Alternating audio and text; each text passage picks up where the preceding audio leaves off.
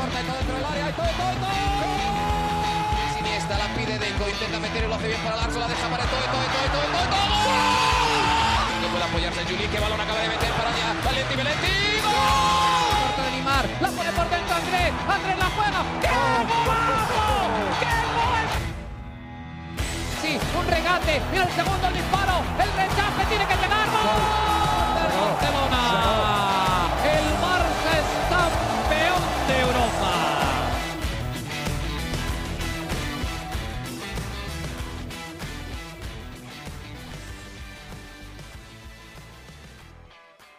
Hola amigos de ADN Barça, bienvenidos a una nueva edición de nuestro podcast, nuevamente un lunes con todos ustedes junto a Mariana Guzmán desde Barcelona para hablar de los dos últimos partidos del Fútbol Club Barcelona, ambas victorias, ambas goleadas, ambas sin recibir goles y ambas jornadas que dejaron un poco más en alto ¿no? el ánimo dentro del barcelonismo después de varios golpes fuertes que había recibido el equipo. Como siempre, vamos a contar con Mariana Guzmán, como ya les comentaba, y queremos hablar un poco de estos dos partidos, ¿no? Porque al ser tan cercanos no nos dieron la oportunidad de hablar de cada uno en detalle, pero creo que en general se parecieron bastante, ¿no? El Barça eh, dominó, sobre todo en la primera mitad, definió rápido el partido y después eh, pareció ser un trámite. Pero vamos a, recibir todo lo que eh, sintió Mariana Guzmán en el estadio, a escucharla un poco y, ver cuál fue su sensación ahí dentro del Camp. ¿Cómo estás, Mariana? Bienvenida nuevamente a ADN Barça.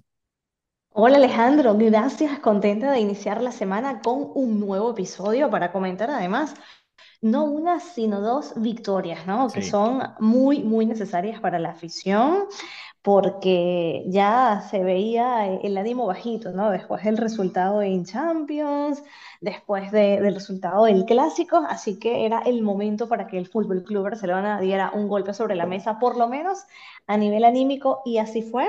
Dos partidos en casa con, con una buena asistencia. La asistencia de ayer fue mejor, ya estuvo nuevamente sobre los 80 mil, que Ujú. hay que también poner esto en valor, ¿no? En La, la asistencia del partido del miércoles fueron 70 y algo, que es igual un número increíble, pero que toda esta temporada ya la media sobrepase los 80 mil, dice mucho del compromiso que tiene la afición esta temporada con, con, bueno, con el equipo, ¿no? Así que sensaciones muy positivas. Las, de estas dos victorias, estos goles, yo creo que hacían muchísima falta para demostrar que el proyecto del Barça todavía tiene mucho, ¿no?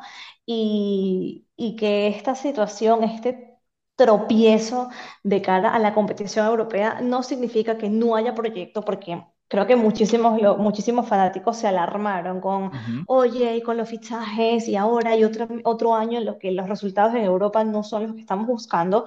Yo creo que estos dos últimos partidos de alguna manera reivindican al Fútbol Club Barcelona y también la figura de Xavi Hernández, que como también lo comentamos en el episodio pasado, cometió errores, es Claro. humano, ¿no? Puede cometer errores, pero también sabe y bueno, tomar las, los resultados, ¿no? O sea, tomar las medidas y, y mejorar esos resultados. Hablemos, que hablemos de esas medidas, hablemos de esas medidas porque en estos dos partidos hubo, hubo movimientos interesantes, ¿no? Eh, primero contra el Villarreal, eh, dejó tanto a Dembélé como a Rafinha, los dos en el banquillo para comenzar. Eh, fueron titulares Ferran Torres y Ansu Fati en la delantera. Además, Busquets también fue al banco. En la media cancha estuvo Frenkie de Jong ahí en ese partido. En la defensa también hubo varios cambios. Eric García fue uno de los que no estuvo en ese partido. Eh, refrescó en todas las líneas Xavi Hernández, ¿no? Pareció entender que había que darle la oportunidad a estos jugadores y, y la verdad es que lo, contra el Villarreal se vio, se vio el cambio, ¿no?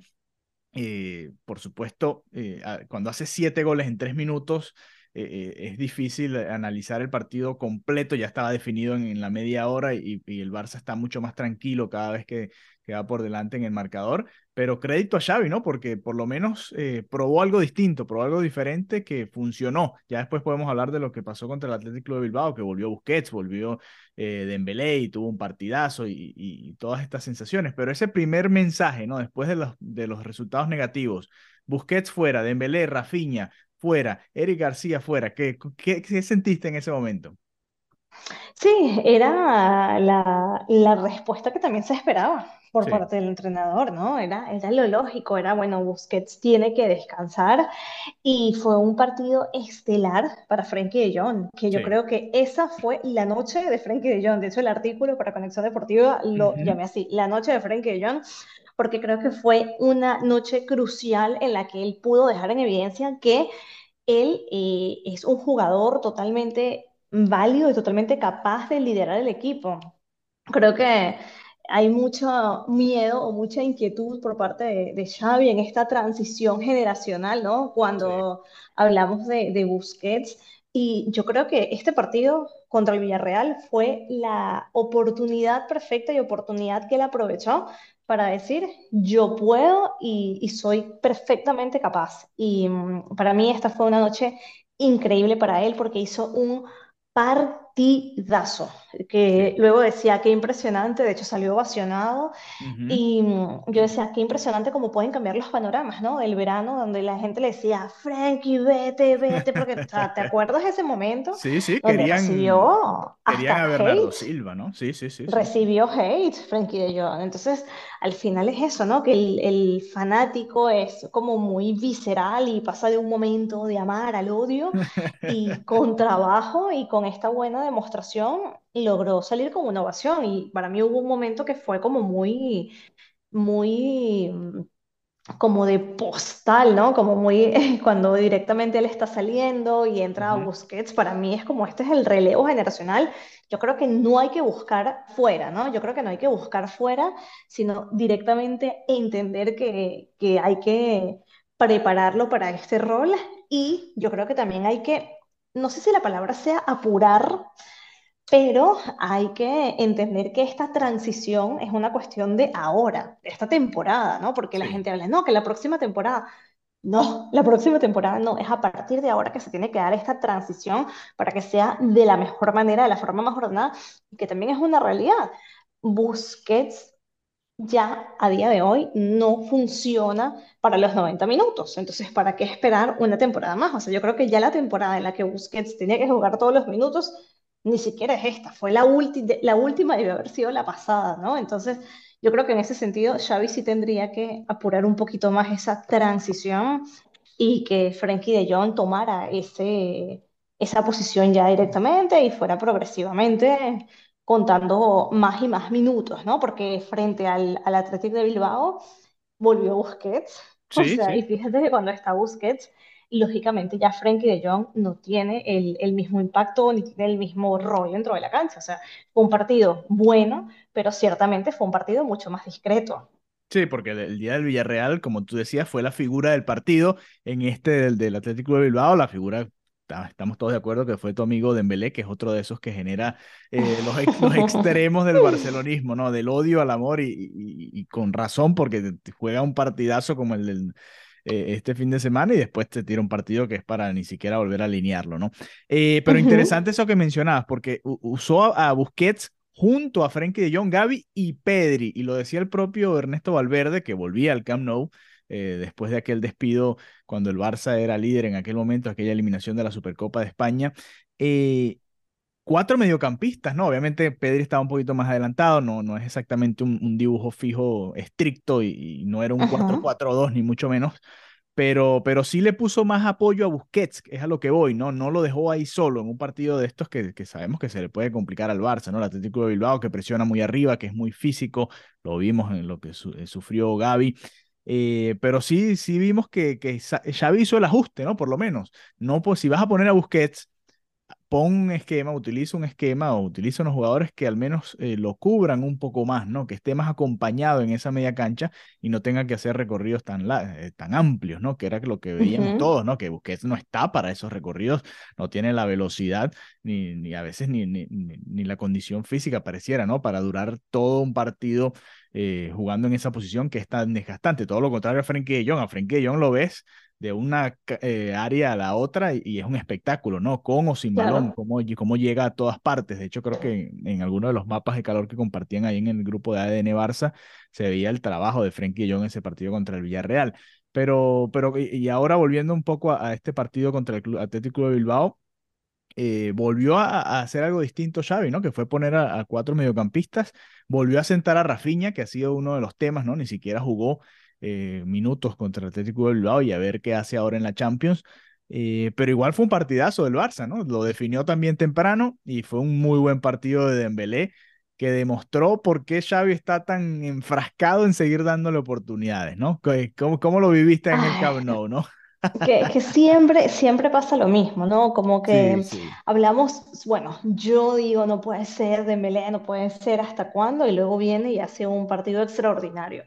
Pero mi punto es, Alejandro, en que tiene que ser un jugador que tenga esa regularidad. Y ahí es donde yo voy. O sea, a mí no me, no me llena un jugador que un día sea el mayor crack, que te haga tres asistencias, que sea lo mejor y que luego en el, en el próximo partido esté perdiendo balones y haciendo desastres. Entonces, para mí todo me lo tomo, como quien dice, con pinzas. Sí, fue un buen partido de Mbélé, lógicamente, para mí el MVP del partido, sí. pero pero no cambia lo que siento hacia Dembélé. O sea, Dembélé es una apuesta al aire que no sabes con qué te va a salir. Sí, realmente es, una moneda al aire Dembélé. Eh, pero bueno, eh, tiene estos chispazos, ¿no? Yo también estoy de acuerdo contigo, a mí también, y creo que a todo el mundo le frustra ver este partido que es de jugador top 10 del fútbol mundial y después ver un partido que parece uno de los peores extremos de la liga, ¿no? Eh, es así, es frustrante y creo que a todos nos pasa, ¿no? Eh, a ver si Dembélé puede mantener un poquito más de regularidad de aquí en adelante. Eh, otro que volvía al 11 de, de, este partido contra el Atlético de Bilbao, que creo que jugó un muy buen partido, fue Alejandro Valde, ¿no? Hablando un poco de, de esas transiciones, porque Alba había sido el titular contra el Villarreal y, y fue Valde el, titular en este partido. Volvió también Eric García, los dos se vieron bastante bien. Es que el Barça jugó bien realmente estos dos partidos, ¿no? y recibió eh, muy pocos disparos en contra, realmente no sufrió prácticamente para nada en ninguno de los encuentros. Creo que contra el Bilbao la, más clara fue por un error de Ter Stegen ya hacia el final del partido, cuando ya estaba todo definido y, la terminan sacando sobre la raya. Pero el Barça realmente eh, jugó dos partidos muy, muy buenos ante dos de los rivales más complicados de la liga, ¿no? Sabemos que por supuesto el, Villarreal, que hoy ha sido noticia por, porque salió la salida de, eh, su entrenador. Se fue directo a, la Premier. Dijo, no, me cansé, me voy a ganar más dinero por allá en Inglaterra. Pero sabemos que, y lo comentábamos, creo, en la previa, que era uno de los equipos que mejor había jugado y que menos goles había recibido hasta entonces en la Liga Española y el Atlético de Había recibido tres goles, ¿no? Los mismos que encajó el, el, el Barcelona. Exactamente, entonces venía bien, eran dos equipos que, que tenían cómo complicarle al Barça. Es más, yo creo que en el papel estaban más o menos al mismo nivel del Inter de Milán. Por supuesto, el Inter ya en Champions es otro, es otro esquema, es otra situación, es otro contexto, es, totalmente distinto. Pero, pero creo que pasó con 10, al menos estas primeras dos pruebas, después de los fracasos contra el Inter y contra el Real Madrid, ¿no? Que era la preocupación, porque lo que tú comentabas era un poco lo que estaba en el ambiente. A ver, perdieron esos dos partidos claves, que no se derrumben ahora en la liga, ¿no? Porque dos de, un empate, una derrota, cualquier cosa en estos partidos, hubiese significado esto, ¿no? Que, que se perdiera hasta un poco de la ilusión con este proyecto de Xavi, que creo que es un poco lo que se ha rescatado en estos dos partidos. Ahora vamos a enfrentarnos a la realidad de, de la Liga de Campeones de Europa que, que, está muy complicada y que es distinta a la de la liga, porque entre la realidad es que los números de la liga son muy claros, ¿no? El, el, el comienzo del Barça de Xavi es sensacional, más allá de la derrota contra el Madrid, el quizás en los partidos irregulares contra el Celta, el Mallorca, el empate empezando contra el Rayo Vallecano, de resto el, comienzo de liga es muy bueno y, y, ahora hay que ver cómo se puede afrontar la Liga de Campeones de Europa, pero haciendo un recuento de los dos partidos y ahora contando con la lesión de Sergi Roberto que va a estar al menos un mes de baja, ¿no? Eh, ¿Qué crees que va a hacer ahora en, Europa, Mariana? Porque tiene una prueba importante contra el Bayern de Múnich. Aquí tienen que decidir y... Bueno. A ver, puede llegar eliminado, pero en caso de que se dé el resultado es un partido crucial, ¿no? Tienes que ganar los dos partidos y este es el más difícil, por supuesto. Sí, bueno, a ver, es una, una serie de, situaciones complicadas. Xavi tiene que dar la alineación a ver, una hora antes del partido, cuando aún se está jugando o debe estar terminando el partido anterior, ¿no? Así que no puede contar con ese resultado para, para rotar o no. No, a ver, es que yo creo que directamente él va a sacar su artillería pesada, por así decirlo, y, que esa es la propuesta que él sacará. Eh, mm, a ver, Antes de, hablar de lo de la, de la Champions, ¿no? Quería mm, cerrar algo de, de, que también comentaste de los otros, de estos dos partidos de liga. Eh, apartando de que fue un gran momento para Frenkie de Jong contra el Villarreal, eh, y, también para Gaby, que muestra estar en un muy, muy buen nivel, que también quería calmar a la gente porque vi en, el grupo de, WhatsApp de ADN Barça que estaban muy preocupados y según lo que nos dijeron ayer a los periodistas, no era nada grave, no era nada que no se pudiera solucionar con hielo. Literal, eso fue lo que dijeron. Em, quería hablarte de tu tocayo, ¿no? De Alejandro Valdés. Sí, claro, ¿Qué claro. nivel, qué nivel, qué nivel, Alejandro? O sea, me impresiona la manera en la que está evolucionando constantemente, ¿no? Él parece que eh, va a pasos de gigante en este proceso de evolución y creo que es una muy buena noticia para el, para el Barça, creo que es un jugador que puede llegar a ser muy, muy importante y, es increíble, ¿no? El, eh, cómo ha mejorado y cómo, ha, cómo se ha desarrollado, ¿no? Decían, oye, eh, que en el filial y todo lo que ha tenido y todo el trabajo que ha venido haciendo, el, el desarrollo era, bueno, era correcto, ¿no? Estaba evolucionando, pero que comenzó a tener estos minutos ha sido un salto exponencial. Entonces, creo que, que eso también es importante que se le valore a él y que también se valore, ¿no? Y que los jugadores cuando dan ese salto al primer equipo tienen un crecimiento que quizás de ninguna otra manera hubieran podido tener en el filial. ¿Sabes? Como que ya entrar en primera, estar con esos compañeros, te hace que de una te pases un switch y digas, no, es que tengo que dar unos resultados y tengo que dar lo mejor de mí. Y creo que este, este está siendo el caso de, Alejandro. Sí, eh, quizás lo podemos comparar guardando las distancias con Gaby, ¿no? Gaby le tocó, o, o, Kuman en su momento lo llamó a jugar con el primer equipo, producto, bueno, todas las situaciones que se estaban dando en la media cancha del Barça, y terminó de dar el salto, ¿no? Y fíjate ahora en el nivel en el que está Gaby, es prácticamente titular indiscutible de, este equipo, apenas a sus 18 años, acaba de ganar el premio Copa y todo lo que está Y de la selección. Y de la selección también va a estar en la Copa del Mundo si todo sale bien de aquí a allá eh, con la España de Luis Enrique. Así que sí, lo de Valdés es muy interesante. Vamos a ver ahora cómo lo maneja, porque en Champions el titular ha sido Marcos Alonso en los partidos importantes, ¿no? El jueves fue eh, Jordi Alba y este domingo fue eh, Valde. Ahora vamos a ver qué, decide con, contra el, Bayern Múnich, ¿no? Que, eh, que, va a ser un equipo muy potente, por supuesto, y que nos va a atacar, no va a venir a, esconderse, ni mucho menos en, el Camp Nou. Eh, de resto, de estas dos jornadas de liga, y pasa quizás debajo de la mesa porque hay otras muy buenas noticias, pero Robert Lewandowski sigue con su marcha goleadora impresionante, ¿no? Dos goles contra el Villarreal y, no solo los goles, lo bonito que fueron los goles, igual que el, este contra el Athletic Club de Bilbao, ¿no? Tres goles en estas dos jornadas y va muy cómodo en el Pichichi de la liga con 12 goles ya, 12 goles en 11 partidos para el polaco, impresionante, ¿no? Está súper contento de estar aquí y se le nota, se le nota cantando el himno del Barça, está en clases de español, la vida que hace en, en Gabá, porque no estoy 100% segura, pero por lo que veo en sus stories, vive en la misma zona en la que vivía Messi, ¿no? Que tienen como esa vida de playa, de los niños montando bicicletas. Entonces, se le ve totalmente integrado y contento de estar aquí y además de eso es un crack, es una máquina, entonces creo que se unen como dos cosas, ¿no? De que está muy, muy a gusto a nivel personal y también muy a gusto a nivel futbolístico y, y sí, o sea, el Camp Nou, Alejandro ama a Lewandowski. O sea, lo aman, eh, locura máxima cuando entra, cuando sale, cuando anota. Y es un jugador que de una se ganó la afición y cómo no se los va a ganar con, con estos resultados y con estos goles.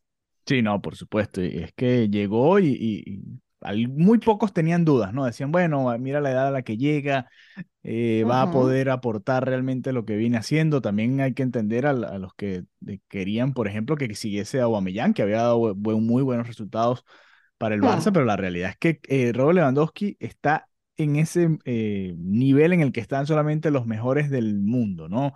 Exactamente. Karim Benzema, Robert Lewandowski, Messi, Mbappé, usted póngalos ahí en, esa línea. Sí, sí. Eh, Neymar, son jugadores distintos, ¿no? Que están en, ese, en, esa línea que a la que quizás no llegan otros jugadores que son muy buenos y, dan muy buenos resultados, pero es, simplemente distinto lo que te pueden aportar, ¿no? Además, eh, Lewandowski como líder también ha, sido importante, ¿no?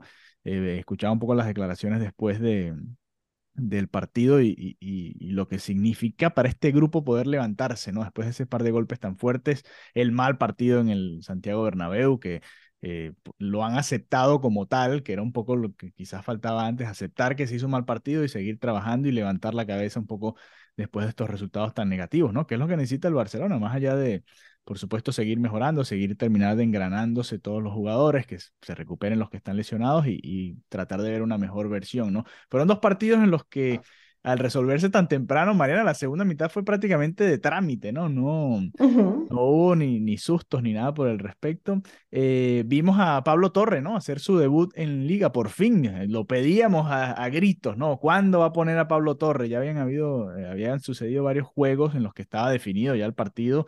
En los que era oportuno, ¿no? Ya era el momento para claro. meterlo y no. Sí, de hecho Xavi se había referido a eso en la rueda de prensa previo al partido ante el Athletic, decía que tenía la intención de ponerlo, pero no se había dado la oportunidad, también porque venía como tocado y no quería que se convirtiera en una lesión, pero uh -huh. finalmente fue, y bueno, también fue muy bien recibido por la afición, por, por el Camp Nou, con los aplausos.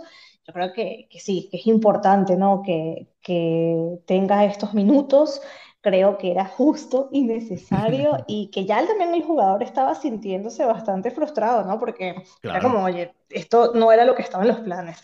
Así que yo creo que, yo creo que fue muy positivo y, y, se sintió como un buen ambiente cuando, cuando entró a jugar, cuando entró a disputar minutos. El que se sentía un poco preocupado, o eso era lo que nos llegaba a nosotros en la sala de prensa, uh -huh. era Ansu Fati, ¿no? Que esperaba ser titular ante el Atlético de Bilbao y no lo fue y se quedó un poco desconcertado y nada.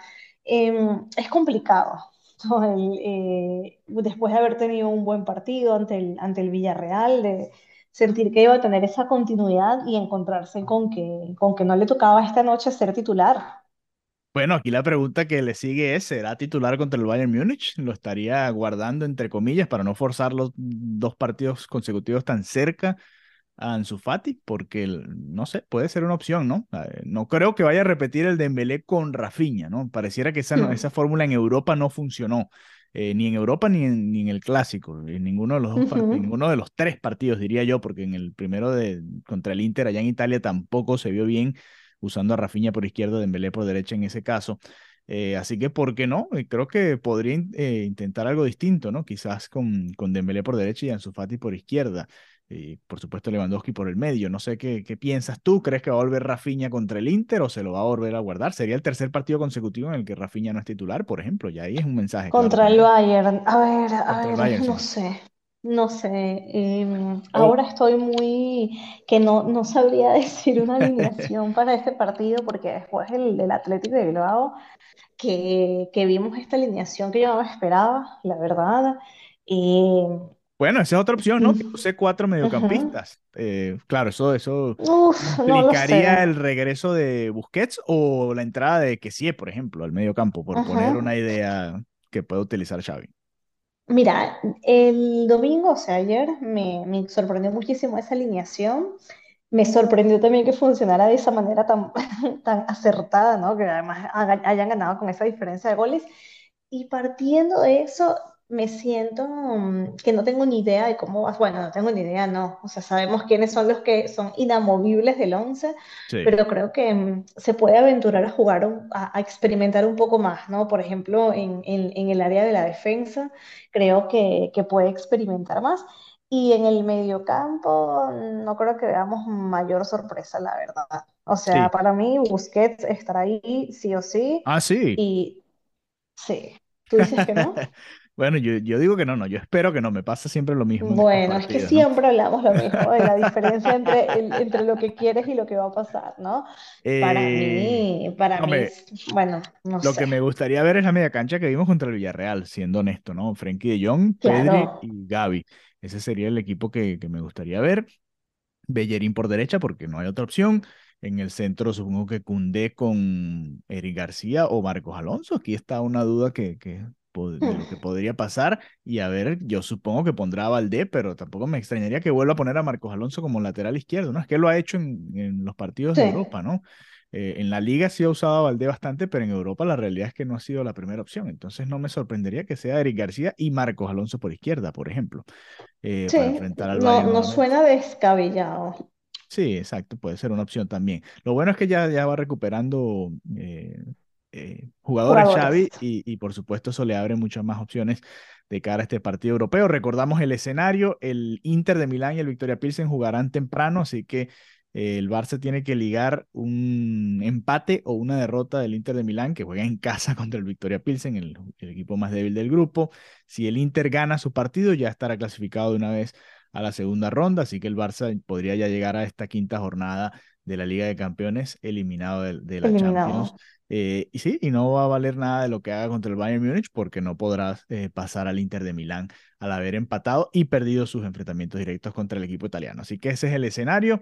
El Barça tiene que ligar, eh, bueno, un par de resultados, pero ese es el más importante, ¿no? El partido contra el Victoria Pilsen, porque de resto, si el Barça gana sus dos partidos y el Inter tropieza en ese encuentro, pues ahí estará la, la posibilidad de clasificar a la segunda ronda para el Barça. Así que eh, nada, vamos a ver qué hace Xavi. Tiene, todas estas opciones, eh, ya sabemos lo que queremos, vamos a ver qué termina de decidir el entrenador y a ver a quién le termina dando la confianza en este partido europeo. Así que bueno, muchas gracias por habernos acompañado. Recuerden que Mariana va a estar allá en el Camp Nou este miércoles, así que síganla en arroba Marianita Guzmán, a nosotros nos pueden seguir en arroba ADN Barça y si quieren eh, ser parte de nuestro grupo de WhatsApp, envíenos un mensaje, coméntenos cualquier tweet y con mucho gusto le enviaremos el enlace para que se conecten con todos nosotros. Un abrazo y nos reencontramos pronto nuevamente acá en ADN Barça. Hasta la próxima.